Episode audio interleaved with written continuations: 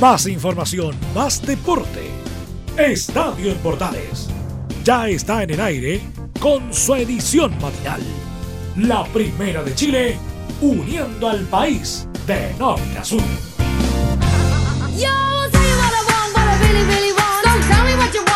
Hola, hola, hola, ¿qué tal? ¿Cómo están? Un gusto saludarlas. Bienvenidas, bienvenidos. Iniciamos Estadio en Portales en este día martes 13. No te cases ni te embarques. Iniciamos el programa de hoy a través de edición matinal de Estadio en Portales en Portales Digital y todos nuestros medios asociados acompañándote en esta media hora de deporte que tenemos junto a ustedes para analizar lo que fue el cierre de la fecha 3 del torneo, qué pasa con la Universidad de Chile, juega la selección femenina también el día de hoy algunas de las novedades que tenemos como siempre en Portales, donde saludamos también a todos los que nos acompañan como siempre a través de todas las multiplataformas. Y recuerden seguirnos a través de Twitter, Facebook, Instagram como Radio Portales y poder estar ahí dialogando, conversando a través de las redes sociales. Somos Estadio en Portales, edición matinal en esta mañana, en esta mañana de día martes, poniendo todo el power, toda la energía para hablar de deportes, ya que tenemos el margen entre las 6 y 9 de la mañana para hacer deporte y hablar de deporte, aprovechamos este bloque también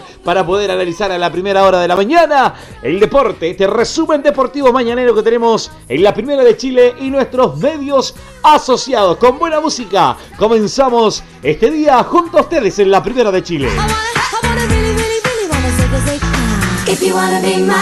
Comenzamos el programa entonces y vamos con todo el power, vamos con la Universidad de Chile, vamos con la U. Como siempre, nuestro amigo don Enzo Antonio Muñoz nos comenta respecto al romántico viajero que tuvo la polémica con Hermosilla en el partido con La Serena, lo de Dudamel. ¿Cómo partimos, don Enzo, este informe de Universidad de Chile? Luego usted que estas últimas 72 horas ha estado casi ahí, al lado, al lado de todo lo que ha sido este fin de semana universitario, entre todo lo que comenzó casi el sábado y aún no termina. Enzo, ¿cómo estás? Gusto saludarlo, buenos días. Buenos días, partamos por eso, por saludarnos primero, porque obviamente la información es mucha con Universidad de Chile, partiendo por lo que pasó en el partido y obviamente con lo que venía anteriormente, con lo que la reunión está en la casa de Rafael Dudamel, que obviamente genera un montón de circunstancias posteriores, por ejemplo, los rumores de que indican que hay dirigentes que están molestos por esta situación y viéndose ahí causar de despido, yo le digo inmediatamente esos comentarios y esas cosas por el estilo no son verdad. se descarta entonces. Se, descarta, que pueda salir eh, de la banca por ahora eh, Sí, en el corto plazo. Solamente en el corto plazo se descarta completamente. ¿Por qué? Porque tienen que llegar los accionistas, los nuevos accionistas, como los antiguos accionistas van a, van a tomar decisiones y en un par de, de horas más, podríamos decirlo, un par de semanas, mejor dicho, eh, van a ingresar los nuevos accionistas. Obviamente los nuevos accionistas no quieren a Dudamel en el largo plazo, pero ojo, hay que esperar cuál es la evaluación de los nuevos accionistas.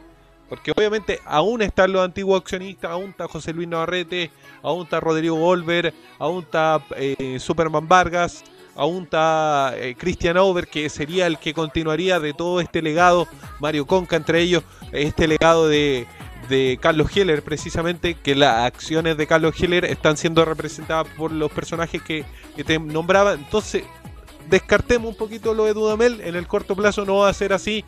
No es que esta semana lo, lo echen, por así decirlo. No es que si pierde el partido contra la Unión Española lo echen. Los nuevos accionistas deberían estar llegando cercanos o un poquito pasaditos del clásico con Colo Colo. Esa sería la fecha para que los nuevos accionistas tomen el control de la concesionaria. Ya obviamente dentro de esto, de este par de, días, por así decirlo, van a haber una reunión, la reunión general de la U que se hace en los meses de abril eh, recordemos, el año pasado, producto de la pandemia, se hizo cerca de junio, que fue cuando se cambió el presidente de la concesionaria. Yo no sé si tú te acuerdas, Juan Pedro, de cuando estaba José Luis Navarrete, se cambia por Christian Over en esta reunión que se postergó precisamente por la pandemia. Bueno, ahora debería estar nuevamente la reunión en abril. Eh, y ahí tomarían posición los nuevos accionistas, obviamente, de cara a lo que va a ser esta nueva era, por así decirlo, eh, de Universidad de Chile. De los accionistas no se sabe mucho, se dice que es gente de mucha plata, obviamente, para tener acciones de la U, acciones en, paquete en grandes cantidades que tener mucha plata. pero son ligados eh, a, al club universitario, son hinchas más allá de que es un conglomerado gigante los que los compran, pero bajo nuestras normas, nuestras leyes, em, ellos no pueden hacerse cargo, que es lo que pasaba, por ejemplo, en la Unión con Segovia. Segovia no se podía, entre comillas, hacer cargo, por ejemplo, de la NFP porque el no era chileno.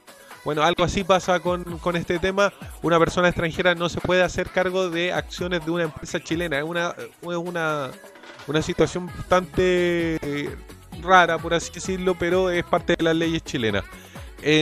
Pero el tema que también inquieta al hincha de la U es el tema que pasó en el partido pasado, en el partido del, domingo en La Serena, en el estadio La Portada, hermoso estadio por lo demás, eh, con eh, la jugada del minuto 87. Fue en el minuto 87 donde viene una falta en contra de Mario Sandoval y es el propio Sandoval el que ejecuta en una acción que todos, pero todo el mundo futbolístico tiene su versión de los hechos la mayoría no comparte para nada el accionar de Angelo Hermosilla, que fue el juez responsable de esta situación.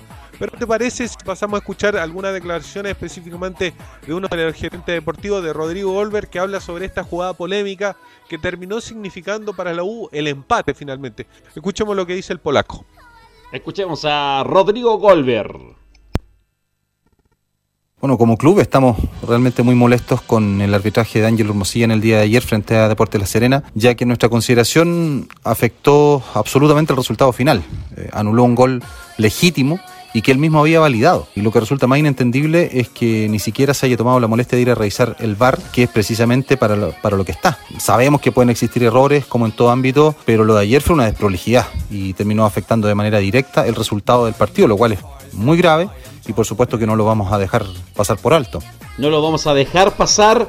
Eh, es una situación que eh, no puede suceder. Está el VAR para ayudar y además un tema que afectó en el resultado. Lo dice Golver eh, en este audio, amigo mío. Claro, es una situación polémica como te la señala, como te la señalaba precisamente y lo escuchábamos en las declaraciones de que estaba el polaco bastante molesto por esta situación, es una situación que obviamente generó un ruido la U emitió un comunicado durísimo en contra de, este accionar porque se sienten pasado a llevar, sienten que más allá de que pudieron jugar bien o pudieron jugar mal, terminó afectando en que el partido terminara con un empate. Y sobre esta misma situación es que el, la U ya aseguran, y de parte de Colaco lo vamos a escuchar, que van a tomar medidas. Medidas como cuáles las escuchamos en el siguiente audio acá en Estadio Portales a Rodrigo Golder. Nosotros hemos sido respetuosos y colaborativos y lo seguiremos siendo pero nos parece que hechos como estos merecen una aclaración mucho mayor que un comunicado hecho a la rápida. Así es que, bueno, manifestamos nuestra, nuestra molestia y también nuestra decisión de pedirle a la Asociación Nacional de Fútbol una investigación más profunda, más objetiva respecto a este partido y, por supuesto, a la actuación posterior de la Comisión de Árbitros. Es un tema que sacó ronchas porque no pasó ni una hora aproximadamente, terminó el partido Universidad de Chile con La Serena y hubo un comunicado de parte como de la de, toda la gente que, de la comisión de árbitros explicando, detallando la situación respecto a lo que sucedió y qué cobró o no cobró el Mosilla, que al final el comunicado no dejó nada claro en su Muñoz, ¿ah? y más que más, más allá de que el comunicado no deja claro que tú señalas precisamente ese tema de que fue muy rápido el accionar de esta comitiva de árbitro eh, dos planas para explicar este tipo de, situaciones algo que yo no recuerdo haberlo visto antes no sé tú JP que quizás tengas mejor memoria que yo pero no recuerdo en el último por lo menos año o dos años incluso de que en un partido con tal polémica se haya generado un comunicado tan rápido. Eh, no sé, ah, me, cuestiono el, hecho de, este tipo de, de rapidez a la hora de hacer un comunicado público. Es más, creo que el primer comunicado, no, sé, dime tú. No sé, yo, mira, haciendo un poquito de recuerdo y memoria, Enzo, eh, quizás me quedo en lo mismo que, tú. Nunca había visto esta situación de los árbitros, pero los árbitros viejos o con, con carrete, por ejemplo, eh, el alcalde de. de el alcalde. ¿Ah, perdón? Coy hueco. Eh, exacto, eh, comunicando y entendiendo que hubo un error de Mosilla porque al final tenía que haber validado el gol. Era legítimo el gol. ¿Y a qué me sumo con esta polémica, Enzo? A que ayer cuando jugó en el partido de Deporte Antofagasta, o lo curicó con el CDA, hubo también una polémica Hay una jugada de Tobías Figueroa, porque me tocó relatar ese partido. Eh, hay una jugada en, eh, en el partido donde Tobías Figueroa le pega un globito parecido a una contra que tuvo de pronto Antofagasta. La pelota entra y Parra, el jugador de Curicó, la saca de dentro del área, casi al límite. Pero ¿cuál es el punto? Que era el jugador, el árbitro era Aquila. Eh, no llamó al VAR o el VAR no lo llama también para decir, ¿sabe qué? Revisemos la jugada, detengámonos, perdamos un minuto, independiente que haya jugado. Mira, aquello separo el tema de cómo jugó la U y el SEDA, porque a lo mejor jugaron mal, pero las jugadas inciden en el resultado del partido. Ese es un tema a considerar que lo explica Goldberg, también exjugador, que tiene ese conocimiento. Entonces nadie justifica que el partido fue malo por lo menos de Deportes Antofagasta y de la U. Pero es un resultado que, independiente de que los equipos jueguen mal, incide. ¿Y para qué está la tecnología? ¿Para qué se gastan 20 millones de dólares en aplicar, en, en, eh, en ayudar, en instalar, en llevar un equipo extra, en llevar árbitros extra? ¿Cuántos árbitros están en el bar? Tres árbitros mínimo ahí en ese... En ese ¿Ah? Dos. Dos, al menos en nuestro fútbol. Ya, dos ahora. Bueno, son como tres o cuatro. Exacto. Tanta plata que se está invirtiendo. ¿Para qué? Para que al final no se llame o el árbitro diga, no, no lo considero, porque al final, claro, el último que termina es el que está en la cancha. Entonces es un tema que se debe mejorar y que debe eh, el negro Osorio, ex árbitro profesional, hoy encargado de los árbitros, mejorar ese trabajo, porque ya en, un en dos partidos de la fecha 3 incidió en los resultados finales cómo terminaron los partidos. En mi opinión, así lo analizo yo, eso, no sé, quizás tú a lo mejor lo puedes profundizar, profundizar un poquito más, entendiendo que tú estuviste en un partido diferente al que estuve yo y donde hubieron jugadas polémicas de consideración con el arbitraje. Es que yo creo que, es, complicado, es complicado porque se supone que la tecnología está para ayudar al árbitro. Y al haber tecnología, uno pide, pide dentro de, de la lógica de que obviamente haya una justicia deportiva. Entonces, si situaciones como estas, como las que pasaron en el partido del SEA, como las que pasaron en el partido de Universidad de Chile, que afectan al equipo que sea, se siguen permitiendo con tecnología, entonces ¿para qué está la tecnología? Porque hay muchos detractores del bar que le quitan lo, el folclore del fútbol. Eso, es muy, porque, eh, muy cierto. le quita el, folclore del fútbol, eh, el relator, en tu caso al menos, es como grito el gol o no lo grito, todo el tema, todo ese, ese tipo de situaciones que son complejas para un relator que, obviamente la gente no tiene por qué saberla. Pero, pero obviamente, si le vamos a quitar eso, démosle justicia deportiva, que es lo mínimo, es lo mínimo. Tienen cámaras, no tienen una cámara, tienen dos, tres cámaras para ver la misma jugada. Entonces, Exacto. en situaciones como esta, a mí me parece una irresponsabilidad completa. Y si se van a equivocar, entonces mejor saquemos el bar. ¿Para qué está el bar? ¿Para qué está el VAR? El VAR se crea para que se termine de una vez por todas con todas las jugadas polémicas. Pero siguen habiendo polémicas. Exacto, si ese es el tema a considerar, la inversión las lucas. Chandía es el, el árbitro eh, que hoy es alcalde. Y decir también lo que dijo eh, René de la Rosa también en el programa de, ayer eh, en el Central también.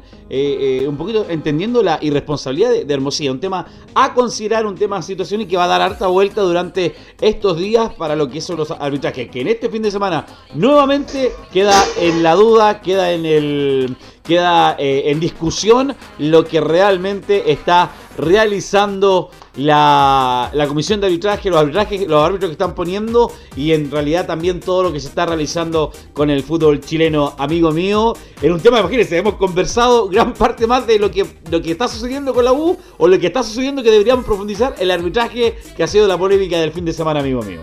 Sí, oiga, vaya a recogerle, eh, recoger la, la olla, la, la, cosa que se le cayó, que no va a tener desayuno hoy día. Se dio vuelta la tetera, así que parece que no hay tecito caliente hoy en la mañana. Apenas terminemos, voy a ver si le pecho a Leo Mora por lo, por lo menos un, una agüita caliente en la mañana.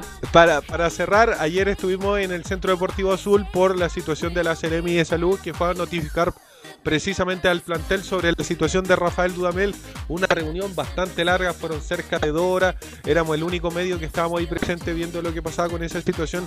Y ojo, no cayó bien dentro de los futbolistas, tensó el ambiente, un ambiente que obviamente venía tenso por esta situación de Ángelo Hermosilla, pero que se termina tensando más porque a los jugadores lo llamaron la, tenían entrenamiento a las 5, a las 4 y media había reunión, pero producto de la situación eh, se tuvo que retrasar todo y obviamente eso generó una molestia en los jugadores que obviamente no están pasando por un buen momento en, la materia futbolística con críticas toda la semana de parte de los medios especializados y también de, parte de los hinchas con la polémica con Angelo Hermosilla por este gol que no lo validó. Y bueno ahora se suma el, tema de la polémica con Rafael Dudamel que termina siendo hasta irónico, porque, porque es como raro de que un estratega, teniendo uno de los mejores recintos deportivos, no solo del país, sino de Sudamérica, junto con el Monasterio Celeste, em, y con harto espacio para poder hacer un asado por último, ahí al aire libre, sin problemas, sin dificultad, hecho un cocadillo, un desayuno, un ágape, como usted le quiera llamar, espacio día como parece juntado la madrugada en toque de queda y termina ocupando su casa eh, justo el día donde hacen una reunión precisamente para ver los protocolos sanitarios con los dirigentes del fútbol, con los capitanes, los referentes de los planteles, con precisamente los cuerpos técnicos. Entonces, una situación bastante extraña y que obviamente tensa el ambiente en la U. A la espera, como te decía, de los nuevos accionistas que no quieren, no quieren o se ilumbra que no quieren mucho a Rafael Dudamel, que podría quedar en el mejor de los casos, te estoy hablando, en el mejor de los casos podría ser técnico de la U hasta hasta mitad de semestre porque no están contentos no solamente con el rendimiento de, Rafael Dudamel, que si uno empieza a revisar las estadísticas, lleva tres partidos ganados, 11 empatados y 5 perdidos. Es una situación bastante complicada para el estratega venezolano que no suma, no suma en su rendimiento más del 50%. Amigo mío, queremos agradecer el informe con más novedades hoy a las 13.30 en la edición central de Estadio Portales. Abrazo, Don Enzo, que tenga gran día, muchas bendiciones y todo el FUA y gran desayuno. Buscaré cómo reemplazar la tetera por acá. Sí, vamos a tener que mandarle un WhatsApp a Leo Mora al tiro para que le tenga, le tenga algo para, para que pueda desayunar tranquilo. Abrazo, Enzo. Un saludo, Juan Pedro. Ahí estaba el informe de la Universidad de Chile con Don Enzo Muñoz en esta mañana deportiva que te acompañamos en la primera de Chile edición matinal en Estadio en Portales.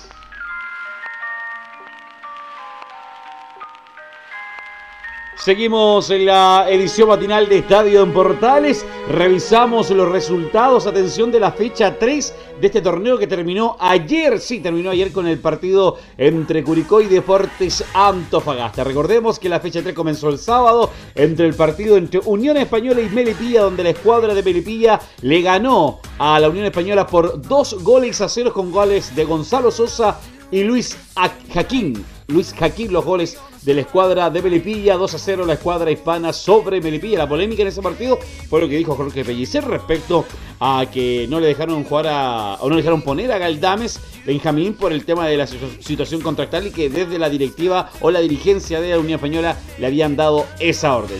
Después el mismo sábado, pero a las 18.30 en el estadio mm, eh, El Teniente de Rancagua, donde está haciendo de local, la escuadra de Audax Italiano enfrentó a Católica y donde Audax Italiano sorprende, sorprende ganando por un gol a cero a la escuadra de Universidad Católica eh, con goles de Fabián Torres al minuto 67, la escuadra eh, Tana, la escuadra de Audax Italiano se puso en ventaja con este resultado, donde mostró un poquito de la deficiencia, un poquito el bajo nivel de la escuadra católica. En este partido sorprende, ¿ah? O que se le tomaron el ritmo y el hilo la escuadra cruzada. Vamos a ver qué hace Poyet para solucionar eso, pero Audax se quedó en ventaja se ganó por un gol a cero a la escuadra de Católica. El domingo, en el partido de la polémica, lo conversábamos recién con Enzo, Deportes La Serena empató 0-0 con Universidad de Chile en este gol no validado en esa situación que se dio con Hermosilla, donde da orden de que se juegue el tiro libre, lo patea el jugador de Universidad de Chile, la pelota entra, pero al final después en un reclamo de la gente de La Serena inhabilita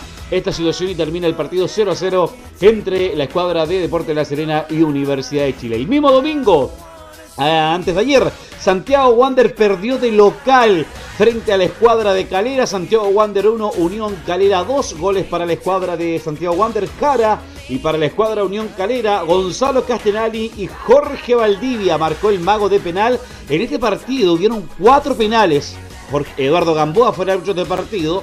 De los cuatro penales, tres cobró el VAR y uno cobró el árbitro del partido. Acá funcionó bien el VAR, dicen entonces. Unión Calera con gol de Jorge Valdivia. El segundo le ganó por dos goles a uno a la escuadra de Santiago Wander. Jorge Valdivia, vuelve al gol. El Maguiño Y también el día domingo, pero a las 20 horas en el Estadio Monumental. Sufrió, eh, sufrió mucho Colo Colo y no le costó también, y no, y le costó mucho el sufrimiento, perdón, de ocupar esa frase.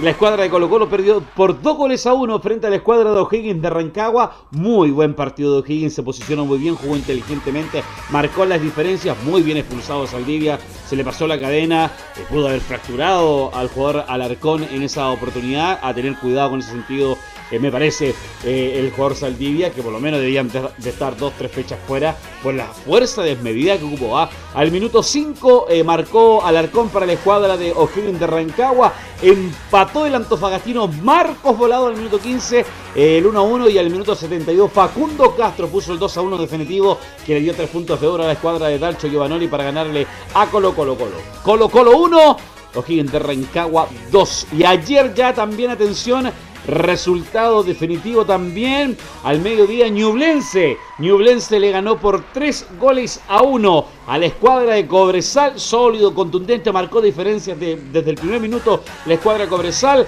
y se impuso sobre la escuadra de Don Gustavo Huerta. El resultado del final, Ñublense 3, Cobresal 1 en el estadio Nelson Oyerson. Goles de Nicolás Guerra, Luis Valenzuela y Maximiliano Quintero para Ñublense y el descuento de Brian Hurtado para la escuadra de Cobresal. La escuadra del Ñublense le dicen a Ñublense le gana por 3 goles a 1 a Cobresal. Y Palestino en el partido de las 15 horas de la mente ayer lunes, Palestino empató 1 a 1 con Everton de Viña del Mar en el Estadio Municipal de La Cisterna. Brian Carrasco marcó al minuto 55 y cuando ya terminaba en el descuento sobre el descuento, minuto 93, Cristian Menéndez marca el empate para Everton. Se lleva un empate 1 a 1, pero buenísimo, dicen los evertonianos, para la ciudad de Viña del Mar. Y cerrando la fecha, ayer también en el Estadio La Granja de Curicó, lo decíamos recién, 17-15 se jugó ese partido. Curicó empató 1 a 1 con Deportes eh, Antofagasta. Eh, los goles fueron marcados para la escuadra curicana de, mm, de Pablo Parra. De Pablo Parra eh, puso eh, el 1 puso el 1 a 1, Pablo Parra marcó de penal y Eduardo Bello al minuto 4 puso el 1 a 0 del partido, el 1 a 1 lo puso Parra al minuto 27, fue eh, el cierre de fecha Curicó empató 1 a 1, también la jugada en esta polémica respecto a ese gol de Tobías Figueroa que la pelota entra, la saca Parra al límite, no hay revisión de VAR, un tema a considerar para el arbitraje que tuvo el señor Matías Quila. Eh, el libre de este fin de semana o de esta fecha fue la escuadra de Huachipato, así revisamos la fecha completa de esta fecha ah, número 3 que terminó en esta mañana en la edición matinal de Estadio en Portales. Continuamos en Radio Portales, la primera de Chile, nuestra edición matinal de Estadio Portales. Hoy juega la selección femenina, ya ganó 2 a 1 en el partido con Camerún. Viene el partido de vuelta hoy a mediodía, horario chileno, por supuesto. Laurencio, ¿cómo se prepara el Eteriel y compañía para enfrentar este partido importantísimo para cerrar su llave de definición de ya poder estar metido en los Juegos Olímpicos. Lauren, ¿cómo está, amigo mío? Abrazo tremendo, Lorenzo Valderrama. Buen día, amigo mío.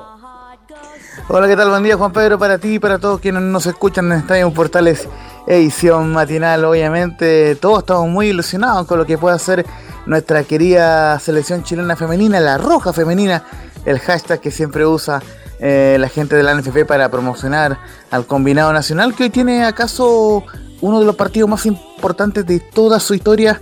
Em, y, obviamente hay un rival eh, al cual vencer, en este caso es Camerún, obviamente un partido que se viene muy interesante, muy estrecho, muy difícil por cierto, en donde eh, la escuadra de José Letelier buscará una inédita clasificación para el fútbol femenino a los Juegos Olímpicos, en este caso de Tokio 2020, y aclaramos de inmediato 2020 por, eh, por motivos comerciales, porque se va a disputar desde el 23 de julio al 8 de agosto de este año, del año 2021. Exacto, ¿ah? eh, se queda con el 2020, pero por todo lo que el tema de la pandemia se reprogramó, reprogramó para, para este año. Se juega una gran carta, hizo Chile en líneas, en líneas generales hizo un buen partido con la con, con las africanas y se enfrenta a un rival que indudablemente que a veces pierde lo técnico, pero en la capacidad física que tiene la, eh, las chiquillas de Camerún logra marcar cierta diferencia eh, en ese sentido y pusieron en aprieto bajo ese mismo tema los últimos 20 minutos del primer partido eh, en lo que fue ese 2 a 1, ¿no?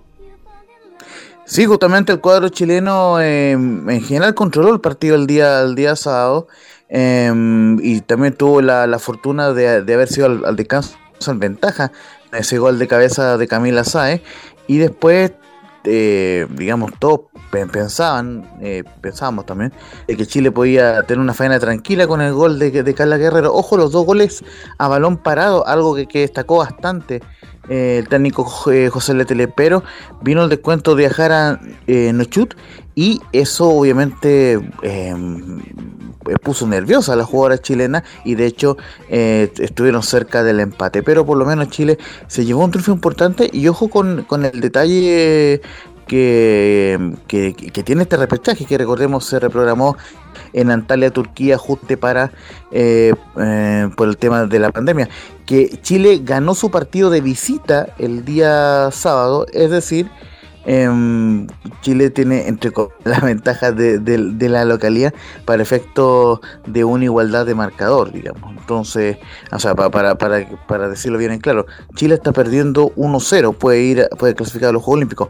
Obviamente, lo importante es que el técnico José Letelier remarcó de inmediato que van a salir a ganar el partido y que no se confían del cuadro de Camerún, que, como bien tú mencionabas, en los últimos minutos de ese partido del día sábado, eh, complicó bastante al combinado nacional otra cosa por el físico también. Son un equipo muy físico, que va mucho a la refriega y que, bueno, que y que puede aprovechar cualquier error que haya en el combinado nacional. Pero por lo menos lo importante es que Chile cuenta hasta el momento la llave con el resultado a favor y eh, con un empate, digamos, para hacerla más simple, puede clasificar a unos históricos Juegos Olímpicos. Ya les voy a comentar por qué son tan históricos también para el deporte chileno. Escuchemos al técnico Letelier en el micrófono de la edición mañanera de Estadio Portales analizando ya el, partido, obviamente visto después de, haberse jugado, creo que hicimos un partido bastante equilibrado, eh, muy bien ordenado defensivamente. Aprovechamos todo lo que el rival nos permitió en, balones detenidos y eso marcó un poco la, senda del, partido. Y tratamos de mantener un equilibrio, de no desordenarnos ante un rival que es bastante potente, exigente, y creo que eso fue fundamental para, conseguir este resultado.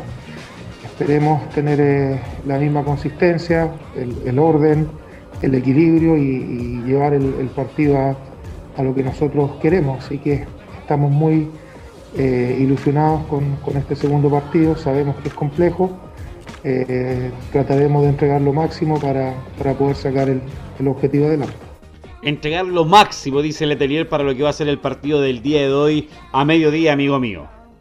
Sí, yo una, yo una eh, idea fuerza que, agregaba José Letelier en la, conferencia es que sería inconcebible entrar con una disposición distinta. Reconoce que es una selección que le ha costado mucho llegar donde está y advierte que las jugadoras nacionales tienen que entrar con, el, con la máxima concentración para poder eh, ganar no solamente el partido, sino la llave en general. Así que todo, todo, todo Chile está ilusionado con este equipo y, mencionarte un poco antes de ir con la más probable formación que sería prácticamente este, este, este partido.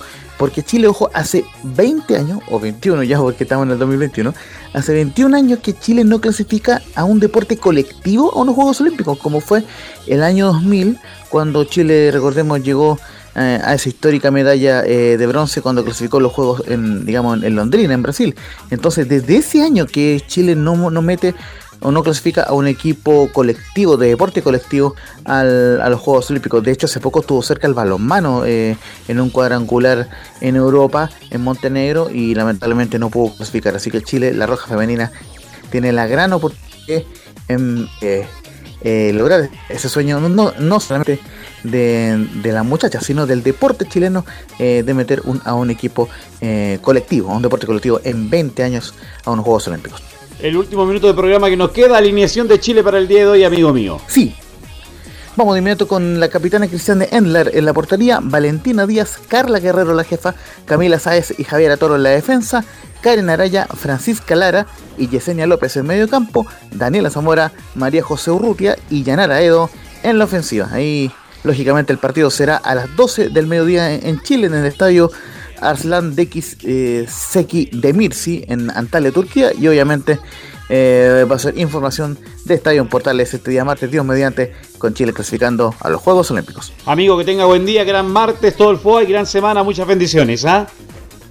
Muchas bendiciones, eh, que Dios les bendiga y sobre todo en este contexto de pandemia a cuidarse mucho la salud es lo más importante. Que Dios les bendiga y un fuerte abrazo. Y comenzamos a despedir el programa del día de hoy. Agradecemos la sintonía. Gran martes, espectaculares bendiciones. Que al Padre Cielo le acompañe en todo. Eh, sigue a la compañía de Portal. Luego viene Leo Mora con Portaleando la Mañana. Y también, por supuesto, con nuestros medios asociados. Chao, chao, hasta luego. Más información, más deporte. Esto fue Estadio en Portales. Con su edición matinal. La primera de Chile, uniendo al país de norte a sur.